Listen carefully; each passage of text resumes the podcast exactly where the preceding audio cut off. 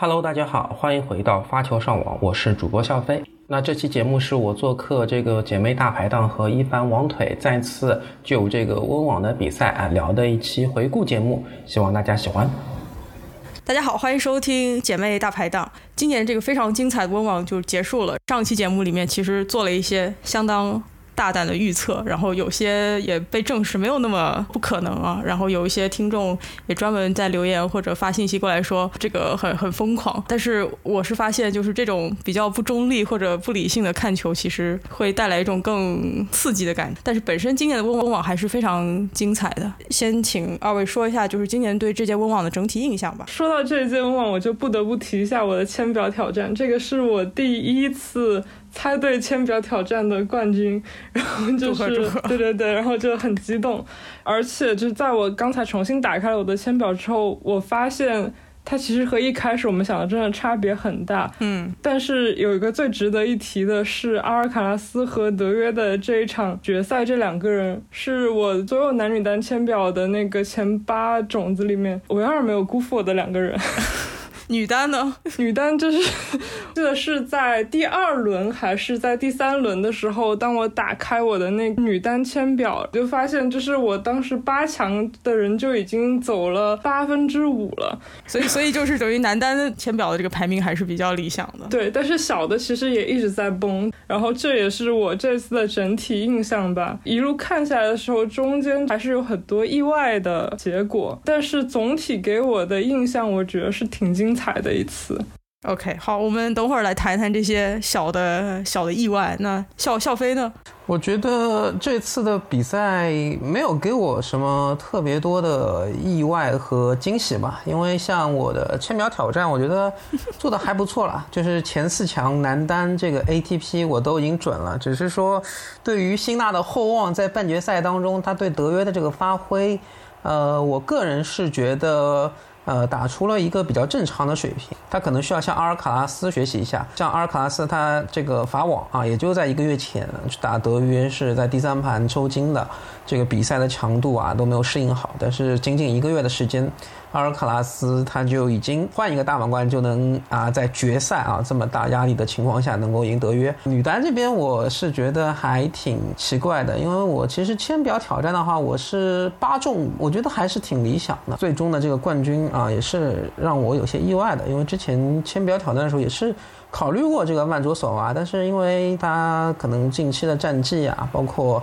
他的这个发挥啊，让我没有琢磨出这些苗头。我觉得这一届这个温网女单啊，东京奥运会的这个前三啊，打的都不错啊，就是这个本西奇啊、斯维托琳娜，还有这个万柳索娃。好，呃，对我来讲的话，整体印象肯定是。这一次温网的冠军都是新王，对于女单跟男单来讲有不同的期待吧。女单的冠军可能更没有想到，然后它的实现也更复杂一点。那男单的话，可能是在一个大家众望所归的一个对决中。先来说一下这个男单吧，包括梅总进四强，应该是赵飞的这个拙见的一个体现。我这还是拙见吗？我这是高见，卓越的卓呀。哦，卓越的，这不是 这不是认可你吗？行啊，像梅总其实被阿卡的这个比较灵活，包括前后。移动的这个打法拿捏的没有什么太多的办法。辛纳的话，整体来讲的话，你说他打的不好吧，其实也不是，但是他打的好，也在关键分上并没有更好，也是挺被拿捏的。然后大家就到了这个决赛，这次的决赛。应该说，在最起码在收视上是非常好的一个成绩，比德约在这个颁奖仪式特意 Q 了一下一九年和费德勒的这一场，让很多费德勒球迷中枪的一场比赛，就比这场的收视，然后比德约打科耶高斯的收视都好了非常多。呃，所以这一场阿卡跟德约的这个。比赛确实可能大部分人也是期待他们走到这一步，然后去打一个好的比赛。但这个比赛可能还是比很多人想象的更精彩一些。要不先说一下，就是这个比赛有没有任何你们觉得说阿卡或者德约给你留下一些比较深刻印象的事情，或者打法，或者细节，或者表现之类的？魔鬼都是在细节里面的。呃，这场决赛我看下来啊，这时间长度是很长。我记得有一局就是在破发保发之间一直都在那磨，打了好像十几分钟吧，将近二十分钟的一个时间，打了半个小时，半个小时吗？哦，对，就就是那特别久啊，然后就是在拉锯，好像是阿尔卡拉斯破发，然后这德约一直在保啊，要要破这个德约的发球局确实挺难的。阿卡我觉得也有很好的韧性，还有就是一些这个德约的比较标志性的德式高压被。这个阿尔卡拉斯以他这种 非常强力的核心力量借力啊，一个穿越啊，这个印象也是很深啊。主要就是这两个吧。其实纵观整个温网的话，德约他面对的挑战，我个人觉得也是屈指可数吧。除了跟这个胡大师啊，他们十六进八的时候，嗯，是的，前两盘都是打到了抢七，还是我觉得能力上面不够全面啊。但是胡大师他在这个。呃，他能做好的环节上面，发球啊，一些正手啊，一些回球平击上面，我觉得已经做到了他自己力所能及最大的一个范畴。当然，这也是受到天气的一个影响嘛，就是打了两盘之后就间断了嘛。包括像这个卢布列夫也是啊，拿到了啊，在第一盘就是赢下了德约啊。那其实他们俩其实也是给德约造成了一些麻烦的啊。包括这个辛纳，辛纳的话，我觉得他打德约。啊，要打出这种搏杀、这种拼球的话，他的这个失误率啊，这个风险就高了太多。他不像阿尔卡拉斯更加这个全面。可以看到阿尔卡拉斯，他无论是打上旋、打平击，而且可以看到他有些球是故意的打一些高弹跳的这种月亮球，让德约的这种。击球的节奏是会有影响，而且阿尔卡拉斯的小球的手感，我觉得还是在的。虽然在决赛当中，他的小球使用率是我觉得是偏低的，但是因为他的这个特长在嘛，所以依然让德约是有所忌惮的。嗯，一个感受还是值回票价。虽然我没有买票价，但是我觉得这是现场的观众，这就是我在上海花九百多块钱希望看到的东西。但是我觉得现场的观众肯定是非常的过瘾的。然后不管是它的长度也好，包括中间的起承转合，它整个是特别跌宕起伏。每一个小分的时候，两个人然后的多拍，然后打得非常纠结。包括其实是像后面那个。德约就是一比六的那那一盘呢，然后他其实可以看到，在前面的很多对决的时候，还是不会像他的那个分数一样是。呈现出一个横扫的的感觉，然后其实两个人还打相当纠结的。这一次让我觉得阿尔卡拉斯非常厉害的一点是，虽然前提是我已经知道他是一个内心很强大的球员，然后他对场上的情绪处理，还有就是自己在落后的时候的。的那个抗压能力都已经是一个非常有经验的球员了，但我还是第一盘的整个给人的感觉，一个是他上来也没有状态吧。我记得是在第二盘开头的时候，他还先被破发，那个时候整个给我的感觉就是这个比赛不会就是要零比三结束了吧？但是就是事实证明，阿尔卡拉斯他是在这样五盘的情况下，而且。面对的还是德约这么一个特别难对付的选手，他其实，在关键分上处理也是一个让你很难找到机会的选手。在跟这样一位可以说是经验丰富，甚至是有点老奸巨猾的选手的较量下，阿尔卡拉斯居然还是可以存活，我觉得是很厉害的，让我感觉他以后会有更多的可能性。要知道的是，德约是从一八年开始就一直在拿温网的冠军，所以在他打比赛的时候，温网他会在底下放一个时间表嘛，就说他上一次在这比赛中被击败是什么时候，看到一千多天什么这种非常荒谬的一种数字，然后还在加时间。这是一个非常熟悉这个场地的人，而且我觉得任何五盘能够赢德约的都不是一般人。我印象中那个快三十分钟的那个打了二十多快三十分的那个应该是德约放弃一比六输掉的那一盘。因为那一个 deuce 打了非常长时间，所以德约的这个体力，他也说过自己的体力在最近他感觉没有那么跟得上了，所以他就等于放弃掉。但是那一盘。让我想起小威后一场在美网打汤姆贾诺维奇的时候，也是一个非常长的一个 deuce。我觉得双方都感觉到，呃，这是一个这个比赛可以走向两个完全不同走向的一个时间点。另外就是心理战吧，要展现我的斗志，我不可能主动放弃。其实德约能看到他的全场的跑动是非常拼的，有一些其实理论上真的很难救到的球，他会就把自己扔出去。包括他的那个鞋，我也不知道为什么这么滑，就是屡次在摔。反正大家都在非常努力的去展现一个我要把这个所有都给到这场比赛的一个斗志，而且是贯穿全场。阿卡的话，我记得我上期节目就有说他。在每一场球都有学一点东西，所以他到了决赛的时候，他会展现出很多更适应草场的打法和一种。品质吧，然后我看到的一些数据，比如说阿卡的一发的这个球速，他在跟德约打的时候，甚至比他第一二轮的那个球速仍然是更快。然后他在第五盘的时候的那个球速仍然保持了一个很高的水准，就他的这个稳定性跟他的这个循序渐进的这个能力真的是很可怕的。一个二十岁出头的年纪，这么早的就呈现出了一个这么成熟的一个品质，然后甚至是跟其他的这个零零后梯队拉开了一个稍微显著的距离。像德约也是说，没有想到在草场上，对吧？德约的原话就是：我觉得草场你应该还挑战不到我。在拿到法网之前，先拿了温网的冠军，可能也是出乎一些人的意料。呃，决赛之外，我们稍微说一下一些意料之外的朋友。刚刚肖飞没有讲完的这个 Ubanks，呃，跟梅总。呃的这场比赛打出了三百二十一个制胜分，这个是温网单场比赛史上最多的制胜分。之前的这个记录是阿加西九二年打了一个三百一十多的记录。就是每一次的大满贯，我们都有一些比较有就是激励人心故事的这样的一些球员，能够走到一个比较好的程度。呃，然后这些这些案例、这些例子也是激励了更多的人去在这个路上坚持下来嘛。要不，笑飞就你就稍微介绍一下 Ubanks。我不知道啊，啊，你不知道吗？我不知道你为什么喜欢他呢？呃，那你从西西开始讲吧，好吧？你从你熟的开始。首先就是他跟西西打五盘就莫名其妙，然后我就看了一下，我发现这人西西，我发现这个尤班克斯比西西的单反要厉害，而且他这个单反，你看上去。还有那么一点暴力美学的感觉，就是看西西的这个反手看久了吧，你就觉得这个反手这种球就很软，球质就非常一般，感觉像是个过渡。你觉得这个是？你觉得是衬托出来的，还是西西没有进步呀？我觉得西西没有进步，而且去年啊下半年其实他反手是有提高的，但是不知道现在怎么又打回来了。然后尤班克斯的这个反手让我想到了。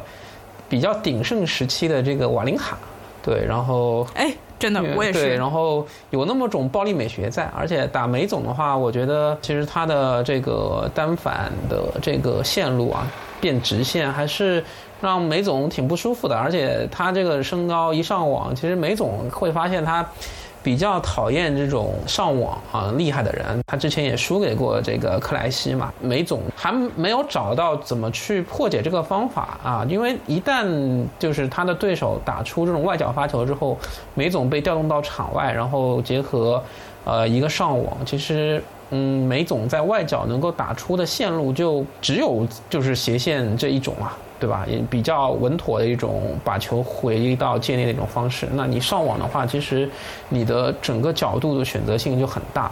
所以我觉得这也是之后大家应该都看懂了，就是以后怎么打梅总啊。就是，但是其实我觉得这也是需要很好的这个发球技术去结合的。像那个西西，他如果这么打，他的成功率就未必有那么高吧。道理都懂，但是你要打出像德约、阿尔卡拉斯这种，其实我觉得是有难度的。所以尤班克斯的话，我觉得算。是痛失好局，我也不知道他为什么第第四盘没有坚坚持住。某种程度上也是梅总去这调整了一下他的这个过后的站位吧，但是这个感觉在这儿描述比较困难。总之，梅总做了一些调整，如果有兴趣的可以看看回放。但是在下一场他就确实很难通过这种微小的调整再去翻盘了，所以可能这个也是有 Ubanks 他的这上线的一个帮助下吧。可能梅总在这个轰成这样的一个比赛中，居然。最后还是赢了。我补充一下，就是我记得上期的时候，腿师有稍微提一下，他之前也有考虑去做解说嘛，就是也是一个，就是很长时间这个没有打出头，在以前的时候也是没有受到美国网协的资助，所以他就去打了这个大学联赛，然后很长时间是小威的陪练。然后我们当时看比赛的时候，也是彼此都问说，那个高夫为什么在 box 里面？对，也是一个就人缘很好。然后我看到一个特别搞笑的材料，就是是他之前就说他不喜欢打草场，就跟梅总一样，就我不爱打，我不爱打。然后他就给克里斯特尔斯说，我打不好草场。然后科妈就跟他说，你要。多用切削，然后你要如何去小步小步的训练草场上的步伐，重心要放低等等。所以我想说的是，谁说我们克妈不行？除了哪一些选手以外，我们克妈也是这种 king maker，只是大家不知道而已。嗯，他现在就是进了八强之后，温网的一个传统就是，如果你进了八强的话，你可以获得这个 club 的一个成员一个 membership。Ubanks 对于这件事情也蛮激动的。看他接下来的这个美网啊，有没有能延续这个好的状态吧。我再说一下一些意料之外的朋友，或者说你们觉得比较惊喜的球员什么的，就是贝雷蒂尼。哦，对，呃，我确实没太料到这位兄弟能够回来。腿师，你马上就对了，所以你是确实对，是确实是很意外，因为贝雷蒂尼在我这里是首轮出局的一个剧本。参考他温网前面应该是打了一战热身赛，被横扫，然后出局，而且据说还是哭着离场。后面的比赛好像下一站又退了，然后直接空降温网，所以。给我的一个感觉是，他要么还没找回状态，要么就是甚至是可能之前的伤也没好呀什么的，这根本就没有抱过任何希望。后面就过了一两轮之后，每次看到那个我的签表刷到那个赛程，然后我想这个人怎么还在这里？对，你怎么还在？从哪儿来的？对我也是这种感觉。对，可能是那个 break point，就是对吧？也是就是荼毒了我。不过这一季的话，网飞。诅咒其实比那个澳网的时候要小很多吧？就我可能看的时候也没想起来这个事儿，可能第二季已经没有那么大的声量了。还有就是，我们还是给一点时间给我们的朋友。我觉得鲁德呢，他真的他就差没有 tanking 了，他就差没有消极比赛了。我个人是这么觉得的。首先是推荐各位听众去看他亲情出演的那个芭比大电影。然后鲁德反正也是一个比较早出局的状态吧，在中央球场最后一排零比六输给一个英国本土外卡球员，给了英国的观众很大的振奋。然后这位兄弟又去开了演唱会啊，然后又退出了双打比赛，呃，好像就是一个很放弃的状况啊。总之，这就是为什么我不太欣赏鲁德吧。我要补充一下，对，因为本来在我的签表挑战里面。呃，我们的朋友是要面对我的这个亲密战友沙波瓦洛夫啊，这个你看沙波多么争气啊！对，沙波多争气，来了十六强，我觉得他跟我的千秒挑战完全符合。本来呢，沙波是应该在我的计划内呢，他是应该要输给这个。阿古特，阿古特第一轮就输了，然后他的那个对手作为黑马又走的非常的深轮次嘛，这也确实没办法。对他的这个萨菲乌林，对跑的特别远，就让我觉得，哎呀，真的是世事难料。我们的朋友走了这么点而且弗里茨让我也是挺意外的。对，然后没想到他在这个第一轮晋级之后，第二轮就出局了，因为那个时候刚巧是碰上这个 Threads 的这个上上线，然后的话，我是 第一时间就关注了温布尔登啊，包括这个弗里茨的这个女友痛失 Vlog 素材。对，然后我看那个温网还跟那个 Morgan 合作了一个啊这个赛事的这个 Vlog 啊，然后这个 Morgan 就跟大家。啊，就去做一个现场的一个街头采访，我觉得还挺有意思的。然后一想，好像弗里茨。那嗯，这个很快就没有了。这个那那那那这个摩根还会继续待在这个温温布尔登吗？去做输出这样的内容吗？就果然后面就好像也没有看到。对，所以还觉得还是呃挺遗憾的。希望弗里茨啊，就算是为了女友的事业啊，事业粉啊，也也以后也得多坚持几轮，至少到第二周。对，搞个打赏可能帮助更大一些。这运动员的状态咋说呢？我觉得弗里茨他最起码，我觉得他是想赢的。当然，我们说我们的朋友已经是呃，也是赫赫这个战功啊。但是，我认为他对于胜利的渴望，真的还还是有蛮多先决条件的。无论如何，这是大满贯呀。嗯，我我不这么看。我觉得鲁德 就是道家，就我们上上上期讨论过的道家选手。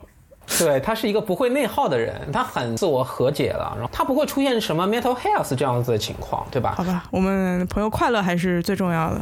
对对，快乐还是最重要。然后我还想提一个，你们应该也会有同感的，就是每一次温网我们都会看到一些迷之下手发球。对。然后这一次呢，反正我个人就看到了三 三个不同的人。福吉娜是吧？对，福吉娜同志，我们先放后。首先是那个 Mother Reno，他老人家呢。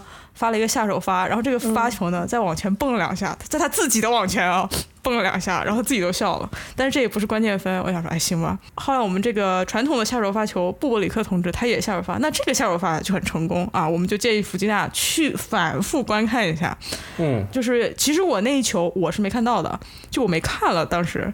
所以我很痛苦。这个要不腿师介绍一下发生了什么？对，就是我我是看了，然后我没有感觉到痛苦，我是感觉很费解，然后 疑惑，就是真的感觉非常的疑惑。就是弗吉娜，她应该是先后应该是有拿到。应该是有五个还是六个赛点，而且他在抢七的时候，他是连续多次领先，说前面先破发了，然后后面被追回，然后后面又又自己又破发，然后又领先的这个一样的一个情况。他那个下手发球应该就是在他八比八的这个时候，也就是他错失了他的最后一个赛点。然后他感觉到，完了算了，就这样毁灭了。也不知道是怎么想的，就在这个时候，他突然，对，就突然发了一个下手发球，主要是质量也不高，然后立刻就被鲁内就是拍死了。你你你知道我为什么知道这个这个举动有多烂吗？是因为我后来看了那个鲁内的发布会，然后连鲁内都说希望福吉达下次做这种事情之前再想一想。如果鲁内都这样告诉你的话，你可能真的需要再想一想。对，而且是在抢十这么关键的时候下手发球，对，而且你这下手发球是又是拙劣的下手发球，不是布波列克这种 偷袭，对吧？那真的很难理解。对，这这也是为什么弗吉纳在签表里面一直都扮演着黑马，但是他扮演不了一个关键先生的那种角色。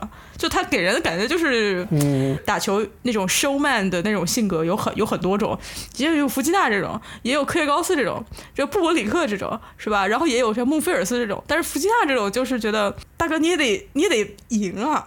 就是梅总他在下手发球，你看到他他他还是有他的隐蔽性在的，对吧？这这福金娜那到底是在干嘛？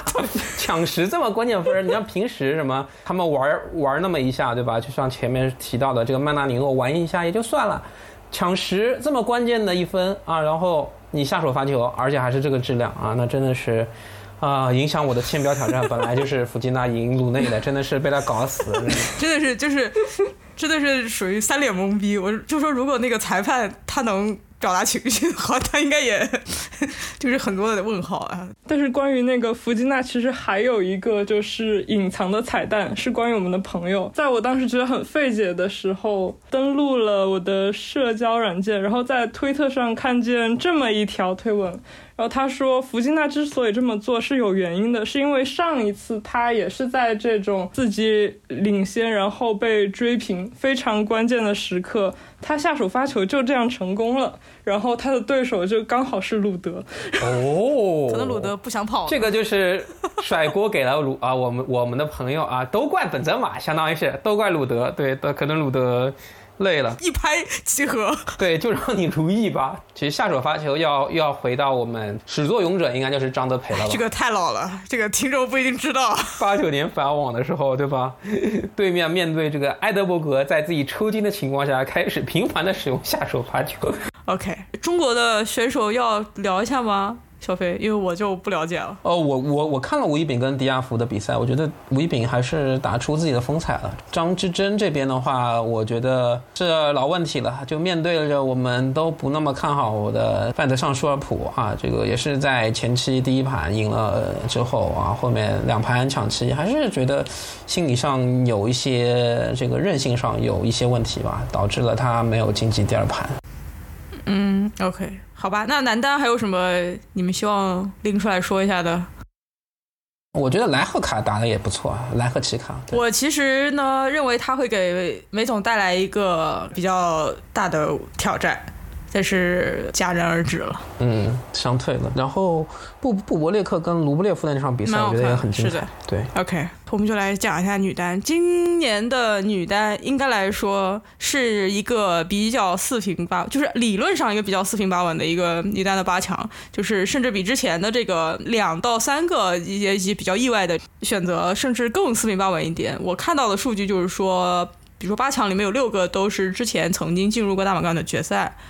我们就从贾巴尔开始说吧，因为他贡献了很多精彩的比赛，然后他真的是把观众的心就是带起来又落下去。说实话，贾巴尔跟万州索娃的那个决赛开始的时候，就飘过一个弹幕说轮都轮到他了，因为贾巴尔去年的时候温网呃进了决赛，输给了莱瓦基娜，然后美网的决赛，不知道有多少听众去年看了他的决赛，都会觉得还蛮可惜的。他的身上就是带着很多这种标志性的东西。第一个什么，呃，某个突破。这一次的温网的女单决赛，从第一局开始，我就认为他可能没准备好，因为他从第一局，我记得第三分还是第四分，他就叫了一个叫了一个鹰眼，然后我当时就很很困惑，我就说你为什么从第一局这样的一个球你就要叫？叫鹰眼看呢，而且他叫鹰眼是一种，在我感觉就是一个比较焦虑的一个状况。呃，那个不祥就从那一刻开始了。然后我到现在为止，我都没有去看他的颁奖仪式。一开始就是嗯不太忍心去看，最后一局也是我没有看，我就直接关掉了。关了差不多没有几分钟之后，我有一个朋友就跟我说。呃，输掉了，就可见他最后一局，我想应该就是一个退掉了的状况吧。但是在贾巴尔的这个决赛之前，他又是打掉了这个萨巴跟莱巴，而且这个就是很很精彩的一个表现。要不腿师先聊一下聊一下决赛吧。呃，我其实也一样，就是没有看颁奖，然后我是看到比赛结束之后我就把它关了。然后一个是确实是不太忍心。后面也看采访或者什么，也有看到文字描述说，观让观众非常心碎啊。他打莱巴跟萨巴呢？我是填了莱巴作为冠军，但是我其实内心是觉得他没有那么稳，所以我觉得他在前面掉也还比较正常。萨巴我是。让他在八强的时候就 就输了，所以就不过我觉得那个轮都轮到他这句话其实也适用于佩古拉吧，觉得有一点无语的一个。佩古拉说：“我愿意用我的那个 亿万家产都买不到的，就是我的大满贯冠军。”对于佩古拉来讲，我觉得这次真的是一个非常好的机会了。嗯，小飞嘞，我这场决赛是。觉得有那么一瞬间，我发现贾巴尔他状态好像回来了那么一点，但是也没有延续太久。对。一点点，对，一点点，然后就觉得是不是他之前打萨巴和莱巴消耗对他来说，这个过了这个丁达尔效应，就这个，比方说一开始他是在顶点，对顶点直接滑下来了，太早是吧？对，开悟之坡来的太早了，然后就滑下来了。他应该还是多在这个愚昧之巅站久一点，等到他呃拿到冠军之后，他这个滑坡再滑下来没有问题。但是感觉就他打赢了萨巴之后，那股气儿就。就谢了，对，然后其实我觉得曼卓索娃其实也是可能之前打这个佩古拉或者说这个斯维托利娜，我觉得也是有一些消耗。其实看那场半决赛，斯维托利娜跟曼卓索娃就觉得不是特别好看。他特别是斯维托利娜，他打这个苏瓦泰克，斯维托利娜倒是 pick 确实是对斯维他托利娜好像就把最精彩的比赛就是贡献给了这个伊嘎了。呃，对，但是曼曼卓索娃他的这个。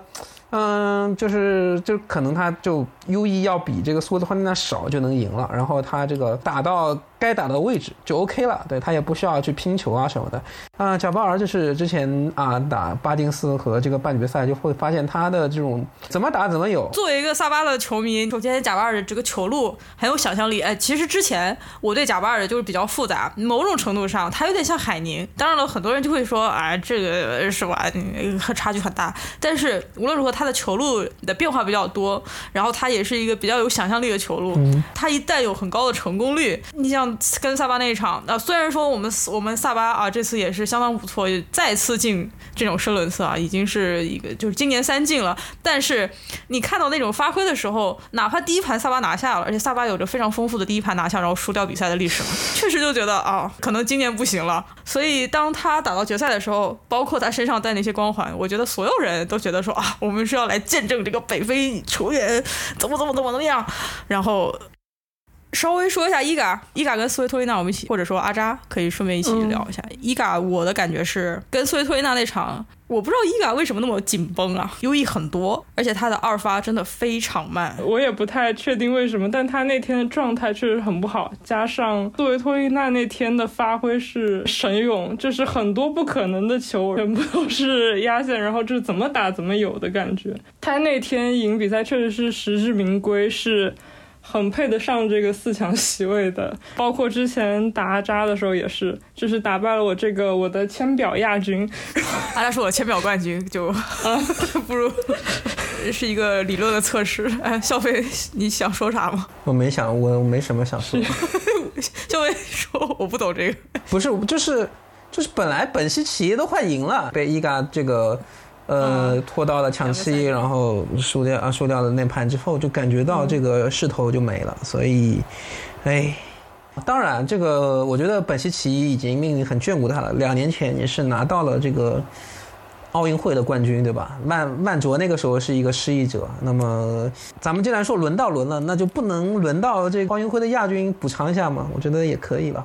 大满贯三亚也不就也不是只有这个贾巴尔一个嘛，我们我们的朋友也是嘛，所以我觉得，哎，先先先受着吧。OK，然后呃，苏维托利娜这次背靠背嘛，进了这个深蓝次，这个还是。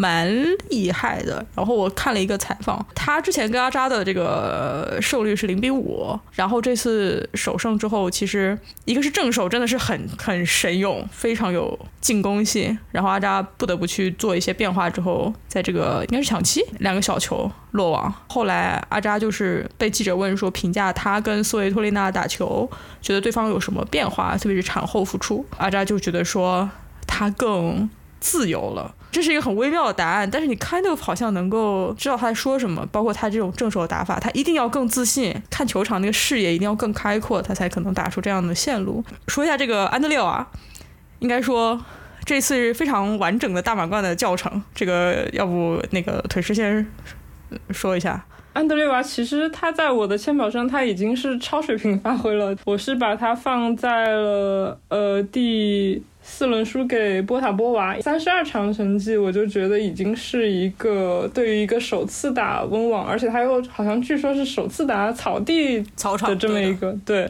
这么一个分数来讲，我觉得是很够了。然后，所以他能够进到这个十六强，已经是一个惊喜。而且，就是我在这个时候又突然想到一件事情，是曾经也有那么一个。就是女子球员，她是在第一次进温网的那个正赛的时候就打进了十六强。然后他就赢得了当年的美网冠军，所以开始做法，我会在那个 对，所以我所以我会在今年美网的这个签表挑战里面填安德六啊。啊，这就是你说你想好了美网。对对对，那我们希望他能够也把控一下生病。对我，我今天开始给他发一点私信。这什么毒奶呀？只要笑到那个程度就好了，不要再往后推了，就择其善者而从之。虽然在很多打法上已经很成熟。了，但他其实还是有很多地方还是挺小孩子脾气的，然后包括他就失误的时候打自己特别的狠啊，然后对，然后包括就是伤伤到了尊贵的草坪。嗯，对，这个原话叫做 Bruce the Grass。呃，OK，然后肖飞是把他放到了四强吗？满意吗？这次基本满意吧，但是输给凯斯还是让我觉得有一点扼腕痛惜吧。如果说输给萨巴，我觉得是可以接受的。凯斯那个时候抡起来有感觉，我知道这种凯斯也是很难击败的，因为之前是什么大满贯看到过一次凯斯打王强，那时候王强的状态还可以，但是打凯斯也也非常吃力啊。比赛吧，有输有赢很正常。然后来到十六强，我觉得也算是一种比较黑马的一个姿态了，跟我的预测。也是趋势相符，但是最终没有进到我这个预测这么深的一个轮次吧。啊，但我觉得他的这个发球正手啊还是不错的，对，然后可能需要提高一下这种相持球啊。分点啊这一块儿，我觉得还是可以啊，再做一些提高的，包括大家说的这个心态吧。对，我觉得安特烈瓦对我来讲，我就是发了一个那个为他发了一个朋友圈嘛，然后第二条朋友圈就是萨巴，第三条朋友圈就是阿卡。不是我朋友圈多重要，只是说当下就觉得说啊，这个这个这个人大家要认识一下。为什么？呃，首先我是觉得他学习能力很快，因为他一个月前跟高夫打的时候，他的就是在心态上其实是不稳定的，但是这一次。他跟波塔波瓦打的时候，你能发现他处理一样的情况，他很快就成熟了，他成熟了很多。我觉得学习能力是超一流球员或者说年轻球员怎么跟别人迅速拉开差距，像阿卡，这是一个比较恐怖的能力，我觉得也是天赋的一种吧。然后第二个就是他真的像堵墙一样，尤其是他的正手那个。半切削不切削的那一拍过渡，他能够把球给到一个很很深的位置，而且他的那个旋转呃也不稳定，有的时候他在那个大幅度跑动中，他可以仍然把这个球回到一个对方也没办法做更多选择的一个位置，而且到最后他是可是说这个心态的问题，因为他有连续两可能有两次吧，就把拍子就是砸向了草场，就无论是从慢镜头还舆论上来看，这个判罚本身。大部分人是觉得没有争议的，但是他当时肯定是很不爽嘛，等于在关键时候被罚分，最后没有跟裁判握手就离开但是他在发布会的时候，他就承认这其实是自己的不成熟的失误。赛后的发布会跟比赛结束并没有过多久啊，他能够马上认识到这个错误，就可以平静下来去沟通这个事情，我觉得也是一个成熟的球员。就他他已经在过程中学习到呃新的东西了。我就说这个对于安德烈瓦来讲，这次大满贯是一个很完整的教程嘛，就无论是遇到这个逆逆向的这种逆风的球，还是说怎么跟裁判。去沟通，那如果能够像 腿师说在美网能够走到更深轮次的话，当然就也也会非常好啊。反正就祝福他吧。其他还有什么？说一下中国球员吧。我觉得这次白卓璇打的不错，就是资格赛上来。对的对的，介绍一下吧。白卓璇真的我们都不太熟，其实之前我也不太熟。对，我知道他在，对。对，他好像是一百五十多名的一个选手吧，就是 WTA 啊，潘云也不是靠很靠前，这次是输给贾巴尔了。洛阳人在深圳训练，大湾区的这个网校最近确实出了挺多人，中国的还是海外的选手，就有在那边训练。深圳就是星河湾了？嗯，不是，是不是星河湾？不是，是另外一个。然后这次也是等于是走的比较远了。嗯，你像我们现在都不聊郑钦文了，对吧？就是我希望这些朋友们要支棱起来啊。那我聊一个女双吧。恭喜这个我们中国台湾的谢淑薇啊，她和很强，非常强，而且鼓励大家去看看他的比赛。对他和他的老搭档啊，斯特里科娃，又是一位产后复出的，而且对史翠克娃产后复出啊，产子之后复出啊，搭档谢淑薇是赢了这个梅尔滕斯和亨特，这是谢淑薇她拿到的第六个女双大满贯的冠军啊，然后也是背靠背啊，在这个法网跟这个王欣玉拿了冠军之后。啊，和这个他的老搭档斯特里克娃拿了温网的大满贯啊，在复出在只是在马德里复出之后啊，就没几站能拿到这个成绩，非常厉害，相当于是包揽了这个叫做海峡大满贯。什么叫海峡大满贯呢？不是台湾海峡，就是这个英吉利海峡，法国和英国之间隔一道英吉利海峡，就是海峡大满贯啊。这个说法也是从台湾的这个网球 PDT 论坛学到的啊。然后谢世威的。呃，和斯特里科娃在二零一九年也是拿到过一次这个温网的女双大满贯啊，所以斯特里科娃她。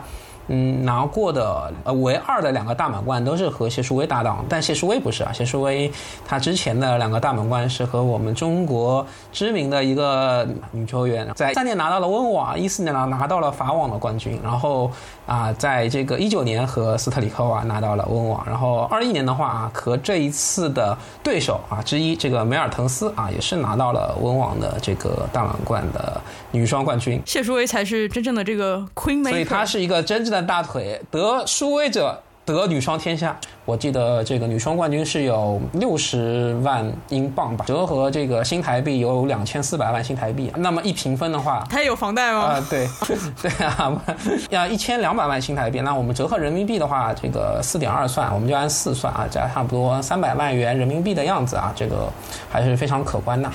OK，像谢淑薇她也没有复出多久嘛，说说实话，斯维托丽娜也没有复出多久。然后这就不禁让我想起这个那个马上要在美网复出的这个沃兹尼亚奇，据说她在。这个元老赛几乎是一个以这个现役打退役的一个水准，是不是可能也可以展现一下以前这个上一代球员的一些英姿？单打之外，还有一个值得提的战绩，就是我男子青少年终于有英国人赢球了。这个 BBC 啊，一些 Guardian 啊，这些英国媒体非常激动啊。Henry Cyril 是一九六二年以来第一个英国赢的这个 Junior 男子青少年啊，因为如果是只讲青少年的话，女子好像零四年有个谁，但是一九六二年，你想想一九六二年都还不是公开赛时代呢，体现了这个英国的这个网球的一些呃情况啊。我们讲花边之前，球还有什么要说的吗？老同志讲一下蒂姆啊，我觉得蒂姆这个第一盘打西西帕斯。打的也是挺可惜的，对，你看这场比赛，你觉得哎，蒂姆是不是他又活了呢？在这一周又哎不死心，看了他打这个格斯塔德的比赛，你就觉得好像看到了一个一个打工人三十五岁在职场那么一个非常尴尬的一种境地，很准确。哎，反正就是刚看到希望，然后再看又是绝望的这么一种非常薛定谔的希望的一种状态，对。但是出于对这个。这个大满贯 冠军冠军冠军的尊重，对我们一直都给他留了时间。OK，好，呃，这次的场外的花边，呃，我们之前有提到这个球员的服饰规则的放松嘛？我看到的大部分女性球员都穿上了这个深色的打底裤，但是还有一个比较抢夺大家视线的就是辛纳和他的 Gucci 的背包，是 LV，谢谢。嗯，是 Gucci 吧？是 LV 吗？LV。是 Gucci 吧？我我今天晚上还看了辛纳跟 Gucci 的广告片，GQ 拍的。哦，那 LV 是跟阿卡签了，你不要影响我们播客接这种哦尊贵的商单，好不好？啊，好的，好的，好的，我的，我的，我的。那我说两个不就可以对吧？就可以左右逢源了吗？Gucci 的吧？啊，Gucci 啦，那个那个是个。典型的 Gucci 的花纹啊，Gucci，Gucci 应该是跟温网是有交过这个，相当于是奢侈品税的吧？肯定的，因为就是给不了解听众，就因为这样温网是一个很在乎所谓传统啊，有好有不好的这么一个比赛嘛。然后他们的看到的这样卫报的报道就是说，你的所有的衣服、呃鞋子，包括什么，你作为赞助商需要提前九十天。交给赛委会去审。那你想，你要带一个这种大的这种 Gucci 的包进到，呃，你肯定是要多方打点，而且据说这个这个赞助谈的就是你除了跟这个 LTA，呃，跟温网这帮，你还要跟本身的网球的这个各个机构去谈，所以这个就是一个很漫长的过程。其实这个小小的这个包带进去，在网球界本身是有很大的轰动的，呃，而且甚至有一些舆论就是认为说，辛纳作为他的这个排名，啊，虽然是也是。这个很高，但是他进入中央球场的这个次数似乎有点不合理的多。还有这一次比较明显的就是雨水吧，就是这个极端天气底下怎么把比赛打完，出现了一些像刚小飞之前刚已经提到了，就很多比赛他没打完，然后大家要睡一觉，然后睡觉起来之后这个情况就不太一样了。比如说我们的萨卡里老师之之前还是蛮领先的，然后睡觉起来之后几乎好像是个什么零比六、一比六啊，这样就输掉了。这个腿师是不是已经放弃了对萨卡里的这个关注啊？我白了我的微 基本上是现在在我心里和那个德雷坡在一个一个级别了。就当我跟腿师一开始录节目的时候，腿师还非常的支持萨卡里，我还非常支持萨巴，而且当时呢，这两个人分伯仲嘛。事实证明，我押对了这个马。反正这次出现了这个第三四天还没有打完第一轮比赛的情况。然后像我们刚才提到的贝雷蒂尼，他几乎是每一天都在打呀，前五天。这个对于运动员来讲也蛮麻烦的。然后我们就看到后边，像刚刚这个肖飞说，这莱赫奇卡的伤退，然后包括玛雅也出现了一些伤病啊等等。无论他跟这个有没有关系啊，反正就是后期出现了一些伤病的情况。德约也有呼吁更早一点打球，是因为温网是有宵禁的嘛？嗯，这个温网的球场是在温布尔顿这个，它在一个社区里边，所以到了宵禁是十一点。到了宵禁，它要结束，所以有好多比赛它就必须得退后。而且这一次是宵禁加上那个雨水，就是两个双重作用下，因为中央球场和那个一号球场它是有。就是顶棚的嘛，是它导致了就是前四天赛程是一个超级混乱的情况。比如说像德约、辛纳这种，然后可能第一天就开打的种子球员，他可能到第五天的时候他已经就是打到第三轮了。还有的人他是在打第二轮，甚至还有人是没有打第一轮。是的，非常混乱。而且其实对于没有放在这个 show court 放在中央或者一号的一些球员，其实也不是特别的公平。还有半决赛之后就开始关顶棚了。对，其实关顶棚也是。我们好像之前也有聊到，就是说他其实是一个很大的对于环境的改变。你像像纳达尔这样的选手，关顶棚不关对他真的影响还是挺大的。嗯。这个比赛的湿度啊，这方面影响，就哪怕是这个顶棚的问题，大家有看球也会看到，波网所以也去搞了他的这个天气的监测系统嘛，就会看到那个赛事总监迅速的奔过来说啊，可能要下雨，然后就会有球童把就站在旁边，然后准备拉这个遮雨的布，但凡晚拉了，比如说五秒十秒，那个湿度可能就会让这个操场变得非常的，比如说滑，或者说就不适合打球了，那我们就出现了我们这个德约。第一轮亲自拿毛巾擦地的这样的一个情况，确实是很复杂。现在这种天气的变化，然后包括草场啊，包括红土啊，甚至是球场这种怎么去适应，然后在一个两周的时间内把比赛打完，就这个这个好像对于每个大满贯啊，每个比赛都做了一定的挑战，就看他们之后要怎么怎么去改了。还有就是今年的观众非常多，如果大家有看双打跟混双的话，你会发现那个上座率真的非常不错。但好像老年人还是比较多，网球老龄化这个趋势啊，在这些 old money 的国家还是呈现出一个这个年轻的网网球迷比较少。有没有可能是因为上班吗？打工人的困境是普遍的。嗯，对，有可能，有可能。而且。因为这个欧洲的很多的体育赛事都有 protest 这一些社会活动的一些情况，所以据说今年温网查包查的非常严。然后我有朋友就是第一天在外边排了七个小时才进去，引起了挺大的不满。但是后来也是有一些 protest 打断了贝雷还是迪姆特洛夫的比赛，应该是迪米的那场。他们在那个草他草场上面扔扔拼图，也是蛮有策略，带了一千块拼图然后去扔，然后迪米 就既德约拿那个毛巾擦地之后，又有迪米弯腰捡拼图，好吧。Anyway，我没有提到还有什么要聊的，或者没有，我们要不把张帅最近在布达佩斯站那个事儿说一下？可以啊，你来给大家 brief 一下这个事儿吧。啊，这个事儿就是说呢，在这个张帅呢，他在这个比赛当中啊，有一个球是好球，压压了半颗球，肯定是压线的，但是被这个裁判呢判误判了，误裁判说这个球呢是出界。然后张帅的意思呢，就是说红土比赛嘛，红土场，那你来检查一下球印。但是这个球印很快就被他的这个对手，也是匈牙利啊，这个也就是东道主嘛，我们说他外卡邀请过来的，对吧？这个叫托斯啊，中文翻译过来是。托特吧，托特对，T O T H，对，然后是用脚把这个球印擦掉了，死无对证了啊。托特，我想想必他肯定是看到这个球在界内的，但是做了这么一件事情啊，也我觉得是违背了这个体育道德。然后张帅呢是也是因为这个球的判罚得到了这个不公平的对待之后呢，啊非常生气就退赛了。然后这个事情现在也是一时激起千层浪，像斯瓦泰克的教练，然后加西亚，然后还我记得还有什么佩古拉。阿扎、卡萨金、阿扎对卡萨金纳对都都开始声援这个张帅啊，说这个 toss 这个这个行为应该是会被记入什么今年的这个最不啊公体育公平竞赛奖之类的啊。我觉得张帅他自己伤愈复出之后也是面临着一个非常大的困境，好像是十四连败吧，本来是指望。啊，赢这个赢这个开后门的家伙，然后找找自信的，但是没想到就遭到了更糟心的这么一件事情啊，所以差不多就是这么一件事情。然后现在好像有一种说法是，这个裁判的判罚是涉嫌这个种族歧视，是吧？我看到，呃，是 WTA 发了一个声明，就说我们反对任何形式的歧视嘛。后这个人在怎么翻译？托特吗？就是他是最新，就是今天晚上有发一个道歉嘛。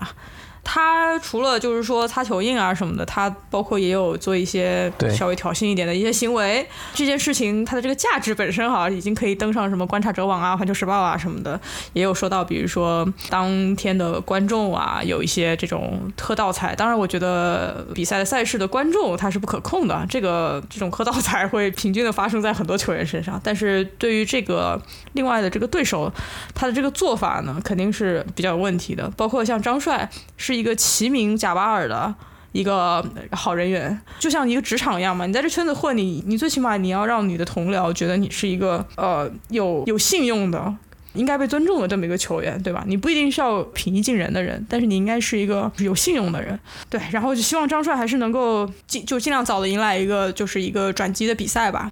嗯，我之前是有看张帅的一个采访，说他觉得就是一个是自己的年龄上来了之后，还有打打逐渐能够认识到自己的一个上限是什么样的，所以就一个比较随遇而安的一个。姿态吧，并不是说他就是会放弃，或者是说。呃，不去争取啊，或者是说就是有其他的爱好性，他比如说什么高尔夫啊之类的这种的，就是这种是不存在的。比如演唱会啊这种是不是？OK，这个我们就不 call back，就希望他能够顺利吧。因为我打球的时候他就在打，所以这真的是一个很长的路。OK，那我们就结束到这儿啦。